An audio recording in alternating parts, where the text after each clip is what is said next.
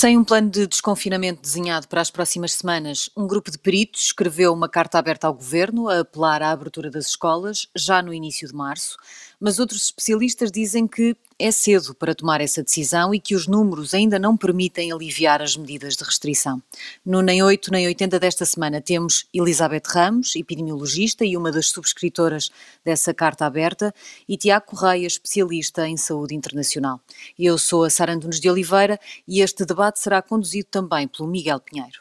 Tiago Correia, podíamos começar por si, porque disse numa entrevista uh, esta semana ao público que, que, se gerou um debate na sociedade portuguesa que é muito prejudicial para o processo de desconfinamento e que, e que a carta não diz nada sobre o planeamento.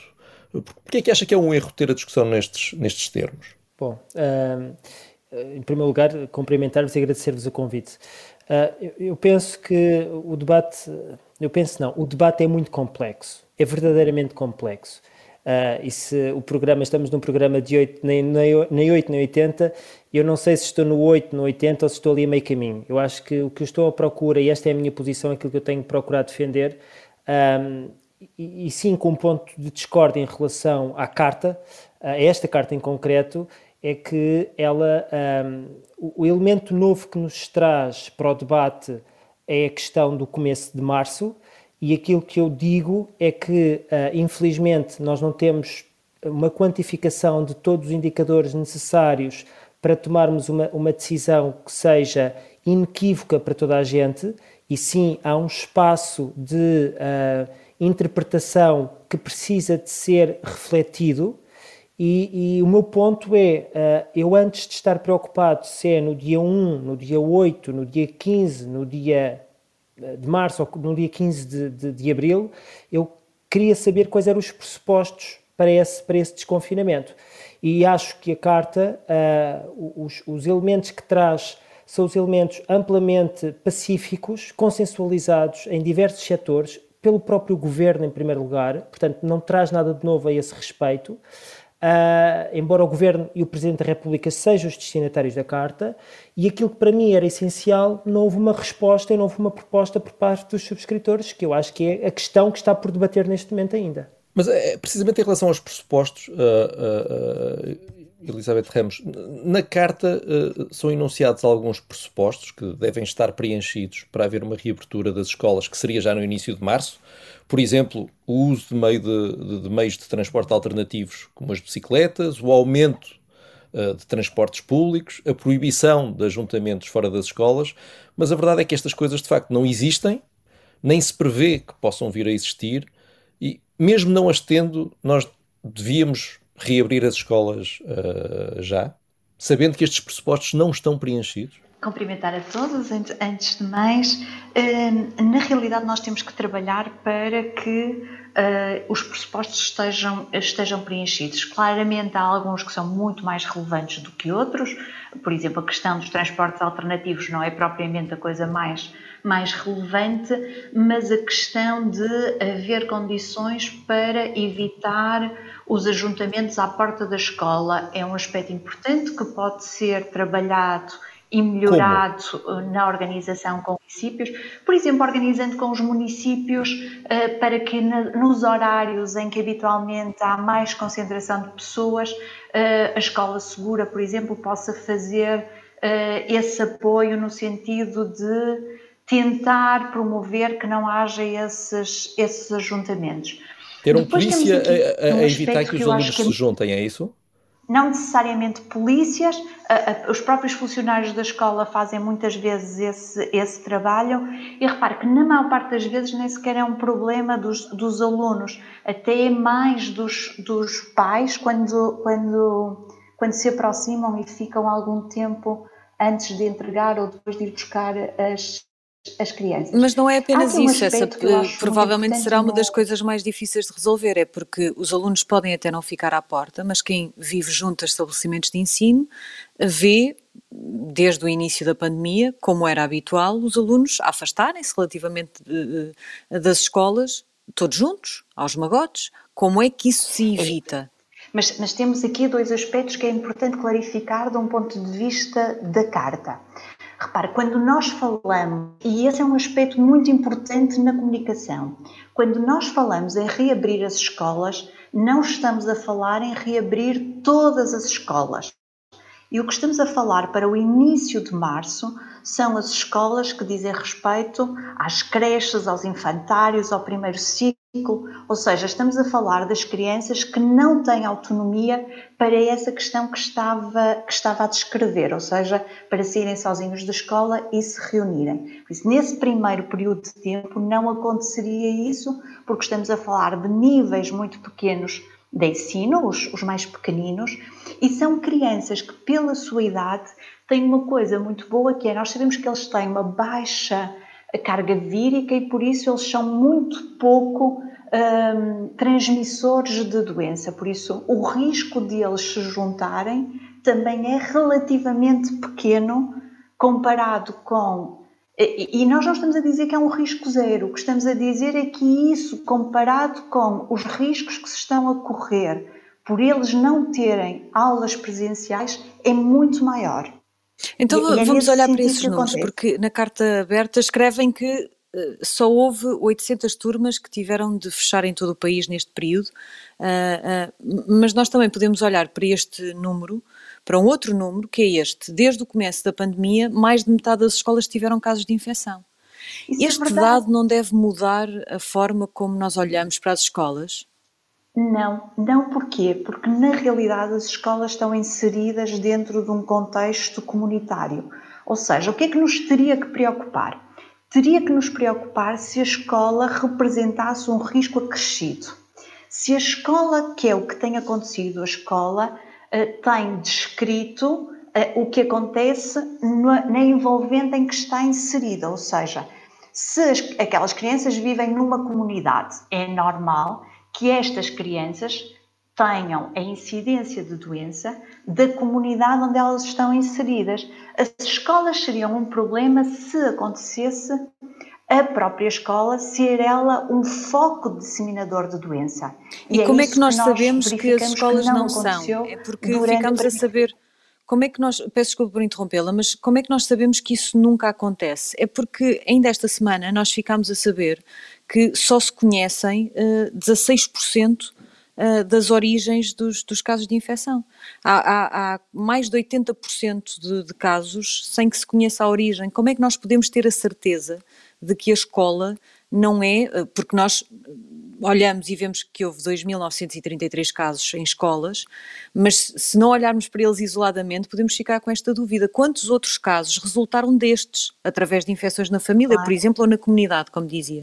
Mas o que acontece é que o, o que nós poderíamos ver é que se a escola estivesse a funcionar como um agregador de casos, uh, destacar-se-ia como, como, por exemplo acontece nos lares, não é? Nos lares é fácil perceber que está a acontecer um, um surto que nasceu no lar, porque o lar tem uma concentração muito maior do que a comunidade que não contacta com o lar. E é assim que percebemos o que é que acontece nas escolas. Não é necessariamente por isso, nunca vai ser possível. É diferente, Elizabeth. Mas, mas, a questão é esta: é assim, nunca vai ser possível saber exatamente ou dizer que não houve casos de contágio nas escolas, porque há, certamente, é impossível, as escolas não têm um risco zero. O que acontece é as escolas têm o risco igual ou inferior ao da comunidade. Uh, e é nesse sentido que se percebe. Quando se olha para os dados de uma de uma, de uma região ou de uma cidade, se a escola estivesse a funcionar enquanto promotora dos casos, o que é que aconteceria? Numa turma, por exemplo, nós encontrávamos muitos casos e isso não se vê. A maior parte das turmas acabaram por ficarem. Tiago Correia estava a dizer que, era, que, que não era a mesma coisa. Eu estava a dizer que não era a mesma coisa porque uh, há uma grande diferença entre as escolas e os lares. É que a, Uh, nós sabemos que o SARS-CoV-2 é tendencialmente mais assintomático para as, para as pessoas mais novas, nomeadamente para as crianças, e tendencialmente mais sintomático para as pessoas mais velhas. E, portanto, logo à partida é mais fácil identificar um sintoma, uma pessoa com sintoma num lar, e a partir daí uh, não é só questão da vulnerabilidade das pessoas, é porque é, são mais sintomáticos do que as crianças.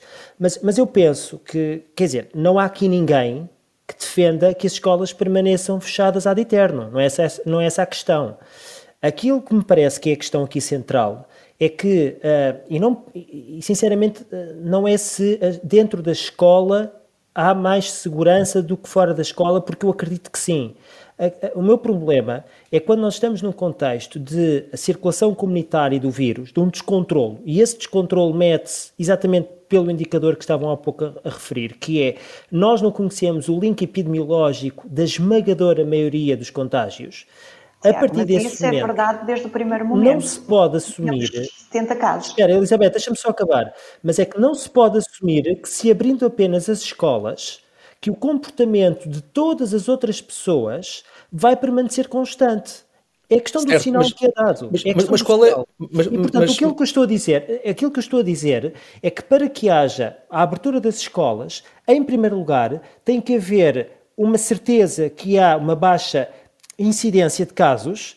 Porquê? Porque se houver um aumento de casos, esse aumento não pode comprometer em momento nenhum a capacidade de rastrear, porque a partir do momento em que essa capacidade está comprometida, voltamos a perder novamente a, a circulação do vírus e ficamos novamente perdidos sem saber mas, onde é que, onde é que está um, a circular. Mas há um limite ou não? Estava a dizer que ninguém defende que as escolas fiquem, fiquem fechadas eternamente, mas a verdade é que o, o tempo vai passando, o próprio uh, Tiago Correia defendeu que, uh, a não ser que haja um discurso muito, muito rígido rígida em relação à Páscoa e se não for proibida toda a mobilidade, a solução é não abrir as escolas nos 15 dias seguintes, portanto até meio de abril, há aqui, há aqui um limite, há um momento em que nós, mesmo não estando a conseguir controlar uh, o, o, a epidemia como gostaríamos, temos que dizer isto não é mais sustentável, as escolas têm que começar a abrir?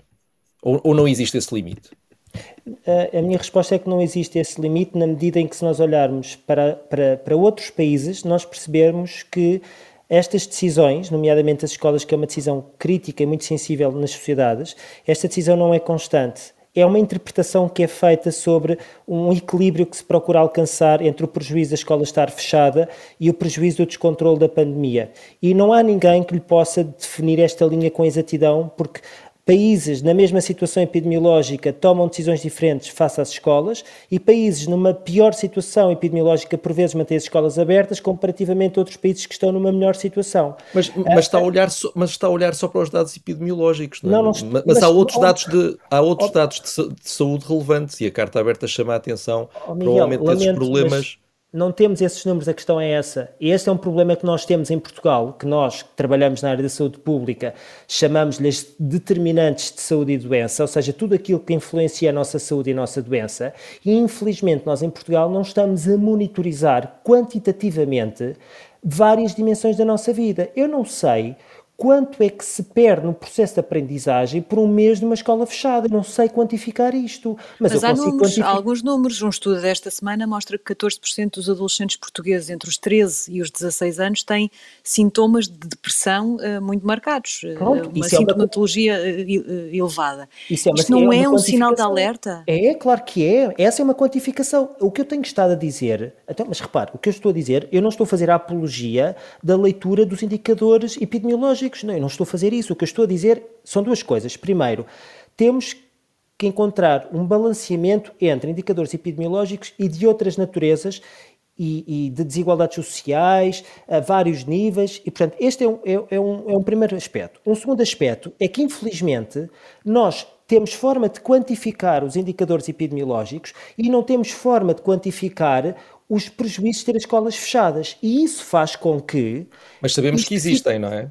Não temos dúvidas Sabemos, nenhumas exato, de que eles existem. E, e quanto mais tempo as escolas estão fechadas, pior é. Exatamente, pior é. Agora, Portanto, admitir é... que elas fiquem fechadas sem limite, não é? Não, isso, isso, isso, isso é, é isso que eu digo, não pode, isso não pode acontecer. E, portanto, mas a abertura das escolas, o que vai fazer, e isto acho que uh, as pessoas percebem facilmente, é que, uh, inevitavelmente, aliás, não é com a abertura das escolas. A Ministra da Saúde já disse na última reunião do Infarmed que os indicadores de mobilidade das pessoas já estavam a aumentar ligeiramente. E isto significa que nós precisamos, garantidamente, da próxima semana para perceber o comportamento das pessoas. E porquê? Porque se nós percebemos que o comportamento das pessoas já começa a ir num sentido de maior mobilidade e se ao mesmo tempo já estamos a abrir as escolas, isso significa que nós estamos aqui a criar várias dinâmicas em simultâneo. E isso não pode acontecer se nós não tivermos no terreno uma capacidade de testagem uh, assegurada e uma capacidade de equipas de rastreamento. Porque é o que eu digo. O pior que pode acontecer é estarmos a desconfinar, estarmos a abrir aquilo tudo que é necessário, para depois chegarmos à conclusão que não tínhamos no terreno toda a capacidade instalada para fazer a monitorização da pandemia e dentro de um mês estamos novamente a voltar para casa. Mas esse, esse é um ponto, Elizabeth Ramos, que, que, referem também na carta aberta e que, e, e que era interessante ouvi-la sobre isso, porque chamam na carta, chamam a atenção para o facto de não estarem otimizadas ferramentas que poderiam contribuir para controlar a epidemia de maneira igualmente ou até mais eficaz do que fechando as escolas, e dão o exemplo da tal necessidade de mais rastreadores, mas a verdade é que esses rastreadores não existem. E não caíram, não estaremos a cair no, na tentação de defender a reabertura das escolas com base num país que de facto não existe, porque esses rastreadores não estão lá? Não, na, na verdade eh, não, eh, não me parece, e não me parece por, por duas razões, e voltando um bocadinho atrás à, à questão do, do impacto porque eu concordo com, com, o Tiago, há muita coisa que não está a ser medida do impacto das, das crianças irem para a escola ou das crianças ficarem em casa Contudo, nós temos que, que, ver o que é que acontece noutros países em que isso foi medido e já se quantificou de forma a saber que o impacto é muito grande. Em países em que a desigualdade social é menor do que em Portugal. Por isso, nós o que podemos esperar quando se medir em Portugal é que seja muito maior do que o que está descrito noutros países. E nesse sentido é um problema. Depois, em, em, relação à sua questão, um, é, é, de facto, há, há, coisas para melhorar. Nós já temos muito mais rastreadores do que o que tínhamos em outubro, quando as escolas iniciaram. Felizmente, agora, com a descida dos. Por isso, com o aumento da terceira vaga, foi uh, aumentou-se o número de rastreadores. E agora, com a descida, significa que eles têm uma capacidade melhor para poder para poder seguir estas pessoas. Eu não penso que as escolas vão trazer um problema. Mas acha que temos um número suficiente? Ninguém, ninguém, ninguém acredita que temos um número suficiente. Não, nós, nós provavelmente não Acha que o nosso um... número de rastreadores é suficiente? Não, eu diria que não e que, e que parece que esse é um aspecto que tem que ser claramente melhorado uh, e rentabilizado desse ponto de vista. Verificar pessoas, que possam estar a fazer essa função, particularmente agora que já temos muito mais gente capaz de as formar. E isso para nós é claro, quer a parte do, do, dos rastreadores. Mas este vosso apelo aponta para o início de março. Sim, aponta. Aponta porque. Nós estamos a falar de falta de rastreadores desde o início da pandemia. Estimava-se que nós teríamos só um terço dos rastreadores necessários, cerca de 1.100, quando seriam necessários 3.000, uh, sobretudo com a intensidade desta terceira vaga. Como é que é crível acreditar, uh, como é que é crível acharmos que uh, uh, numa semana ou em poucos dias vamos ter os rastreadores necessários para começar a abrir as escolas no prazo uh, que, para que aponta esta carta aberta? Nós, nós não apontamos que é preciso esse número de rastreadores para o início de, de março. E, e aqui há alguns aspectos que é importante clarificar. O primeiro ponto é, é, importante clarificar e não podemos misturar dois conceitos completamente diferentes, que é desconfinamento com abertura das escolas. Nós não falamos em desconfinamento porque os profissionais de saúde vão trabalhar. Nem falamos em desconfinamento. Mas vocês não podem assegurar isso. Nem, nem falamos em, em, desconfinamento. Vocês não podem assegurar que o comportamento das pessoas se vai manter estável. Mas, mas isso significa que nós vamos, vamos manter fechado até atingirmos em agosto não, a imunidade de não, grupo? Faz, não, faz sentido? Não. Neste não momento, significa o que, que acontece neste momento, Tiago, desculpe, mas é que neste momento nós estamos com 1500 casos por dia diário, estamos a descer brutalmente de uma forma rápida uh, o, o, a ocupação nas unidades de cuidados intensivos e é esperado que a 7 de março, que seria a data proposta para reabrir, estivéssemos a falar de menos de 500 casos diários. Isto são números muito, muito baixos. A nossa proposta, e aqui é que é importante clarificar esta ideia, a nossa proposta é abrir no início de março os alunos mais pequenos, ou seja, aqueles alunos que têm menos probabilidade de transmitir a doença, ou seja, que vão ter menos impacto na, eh, na pandemia, nos dados. Mas esses alunos não vão para a creche sozinhos. Não, Os pais têm de sair de casa, nós, aumenta a mobilidade, sim, aumenta as pessoas se contactam mais umas com as outras, teremos os educadores também fora de casa. Sim, mas, mas isso é como qualquer outro que nós temos que pensar é que a escola funciona como um, um serviço mínimo que é necessário assegurar, tal como os hospitais necessitam de movimentação e fazem isso. As cadeias de distribuição de alimentos também o fazem e nós asseguramos que aquilo é um bem essencial e que por isso é necessário fazê-lo. Se, se o movimento for casa-escola, escola-casa, o risco é baixíssimo. Depois temos que ver que, na verdade, temos. Mas quem é que assegura isso? A experiência mostra que não é isso que acontece. É verdade, mas aí todos nós temos que fazer esse papel, nomeadamente os meios de comunicação social, porque cada vez que temos uma, uma referência que associa escolas com desconfinamento, vai passar uma má mensagem.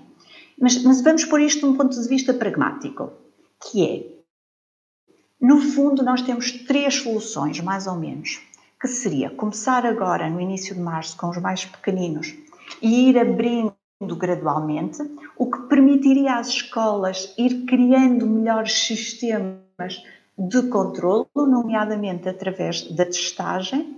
Uma segunda solução será empurrar isto para o final de março, que na prática significa início de abril, porque final de março temos as férias da Páscoa, e abrir todo o ensino em simultâneo. Ou então empurrar para final de março, como está uh, referido, e ir abrindo paulatinamente. Se nós imaginarmos que entre cada abertura precisamos de duas semanas para ver o impacto, na prática estamos a dizer que os mais velhos, os alunos de secundário, não regressam à escola antes de maio. E isto é o que nos parece que não é execuível e não é o melhor equilíbrio possível. Neste equilíbrio, a nós parece-nos que a melhor solução... Tiago Correia, sim. Sim, desculpe.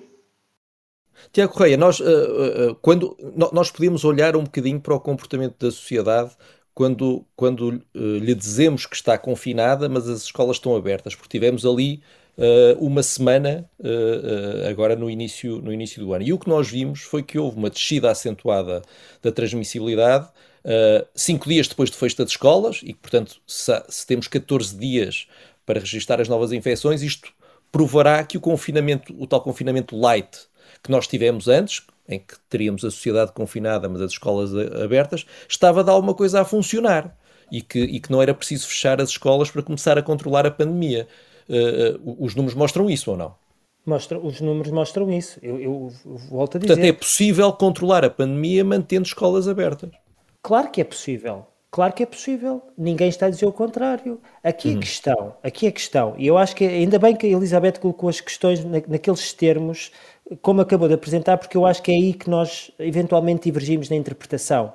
É porque eu não estou, e eu estou a fugir à discussão se é no dia 1 ou no dia 28 ou no dia 15 de abril. O que eu estou a dizer é que, independentemente do dia, nós temos que ter acauteladas as condições no terreno para garantir que, na eventualidade de começar a haver o aumento dos contágios, que nós rapidamente conseguimos identificar os links epidemiológicos. É isso que eu estou a dizer. Se nós tivermos essas condições todas no começo de março, que seja no começo de março.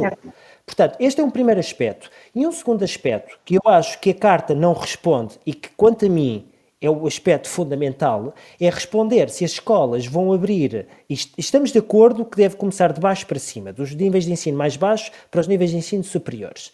Uh, uh, aqui o ponto que não está a ser respondido e que para mim é o ponto fundamental é se isto é feito no território no mesmo dia ou se isto é feito em função dos, do, da situação epidemiológica e da situação dos cuidados de saúde em cada conselho, para voltarmos à questão dos mapas de risco epidemiológico Porque, uh, e, e, a carta não responde a isso, e quanto a mim essa é que é a questão central, porque uh, das duas uma, ou se, se, na eventualidade do território estar a várias velocidades epidemiológicas, isto significa que se tem que decidir que ou as regiões que estão melhor, ou os conselhos que estão melhor, têm que esperar por aqueles conselhos que estão pior, ou então os conselhos que estão pior abrem as escolas independentemente de não terem capacidade para fazer rastreios e testes. Mas, Tiago aí... mas, como é que isso, mas como é que isso nos resolve o problema da desigualdade? Nós vamos ter alunos numa região a começar as aulas numa semana, outros a começarem duas oh, semanas Miguel, depois, oh, e chegamos ao final do ano, eles têm que. há uma avaliação.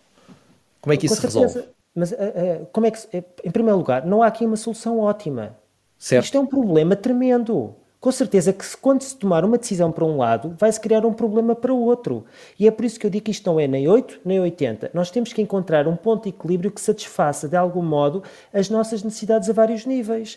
Agora, o meu problema o meu problema, perante aquilo que é o cansaço das pessoas, é que eu antevejo, e isto é uma interpretação muito pessoal, que se a, a, a possibilidade de haver um novo confinamento dentro de um mês ou de dois meses vai ter um efeito terrível. Não é só agora do ponto de vista económico, que vocês sabem muito bem, é do ponto de vista de estabilidade emocional das pessoas.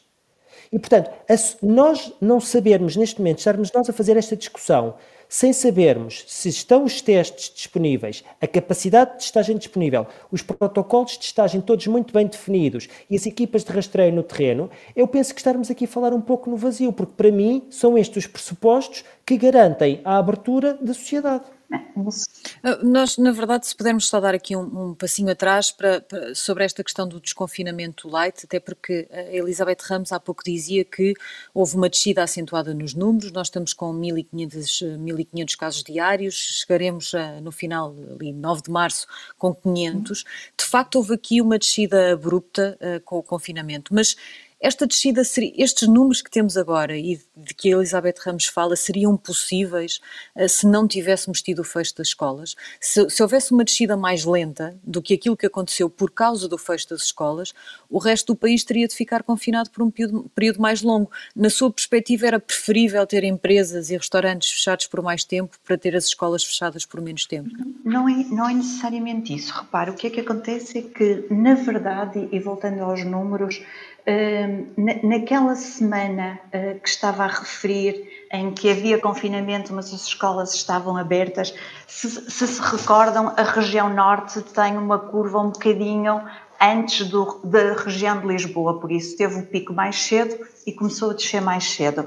Por isso, na região norte, com as escolas abertas e com o nível de confinamento que tínhamos antes, estávamos nessa semana a descer a incidência de doença a 6%, ou seja, já era uma descida muito acentuada. E, e, ainda podemos ir um bocadinho atrás, que é a segunda onda. Se nos lembrarmos da segunda onda, a segunda onda ocorreu toda, ou seja, quer a, a fase ascendente, quer a fase descendente, com as escolas abertas, ou seja, conseguimos controlar mantendo as escolas abertas. É óbvio que isto vai depender. Não era propriamente uma situação comparável com esta terceira. Não foi tão grande, é ah, verdade. No que diz respeito ao índice de transmissibilidade, ao número de pessoas, ao de casos ativos num determinado Sim. momento, não é propriamente comparável. O número, absoluto, o número absoluto não é comparável, mas a inclinação, as descidas são comparáveis, ou seja, mostra-nos que de facto é possível controlar não exatamente à mesma velocidade, mas consegue-se controlar. De qualquer modo, também de, eh, para, para ajudar na, na discussão relativa. Mas a velocidade é importante, não é? A velocidade é importante. É, é importante até um determinado A cada momento. mês que passa, a, a cada semana que passa, é verdade, mas é por exemplo. Para a economia, nomeadamente, é, não é? Mas, e, portanto, mas, por exemplo, esse equilíbrio também fica ferido, não é? Sim, mas, mas a questão é saber se essa diferença é uma diferença que tem assim tanto impacto no resultado final. Porque quando nós olhamos para o global, uh, temos as várias regiões a percorrer uh, a uma velocidade completamente, completamente diferente. Uh, mas ajudando na lógica de tomar uma decisão para o país ou uma decisão por região, neste momento no país o índice de transmissibilidade é igual em todas as regiões e por isso essa questão de de haver medidas diferentes, não quer dizer que algumas medidas locais não possam ser tomadas, mas esta tão ampla talvez não se justifique que haja medidas específicas, porque na verdade o índice de transmissibilidade é semelhante em, em todas as regiões. Um, e, e, nesse sentido, isso acontece. Elizabeth, mas não é esse o indicador, o único indicador que se pode olhar. Não é esse o único indicador que se pode é olhar. É verdade, Eu, Tiago, isso é, é assim, quando é que se define um, um confinamento?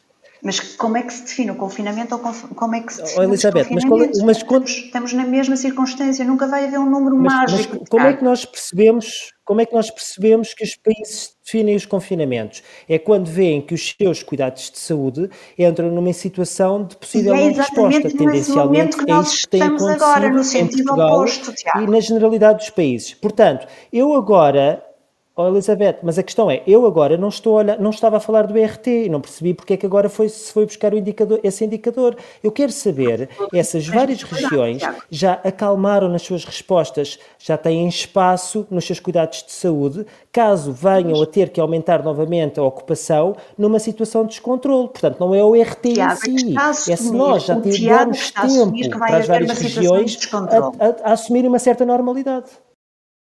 Tiago, o Tiago está não, sempre a partir isso. estou a dizer que nós não temos vai haver uma situação que nos permitam dizer Elizabeth, não. o meu ponto é Mas os cálculos também apontam para isso. Peço desculpa por interrompê-los, mas os cálculos que foram apresentados ontem na Assembleia da República por alguns matemáticos, uh, um deles, por exemplo, especificamente sobre a pressão no Serviço Nacional de Saúde, diz que, pelo menos até ao final de março, uh, estaremos com uh, 190, ou só nessa altura é que baixaremos de 190 camas de cuidados intensivos ocupadas por doentes de Covid, o que nos deixa ainda num nível 3 em termos de risco dentro de cinco níveis. Isso é verdade. E, portanto, tendo em conta isto, nós podemos olhar de facto para o número de casos diários, eh, Elizabeth Ramos, mas os nossos hospitais continuam sob uma pressão imensa. É verdade. Voltamos à mesma pergunta. É possível, é possível, não é a mesma pressão, mas continua a ser uma pressão muito elevada. Todos os intensivistas dizem que ainda não estamos é no, no local onde devíamos estar. Temos... É possível apontarmos para o início de março, continuando com este indicador sim, assim? Sim, eu diria que sim e com muita tranquilidade.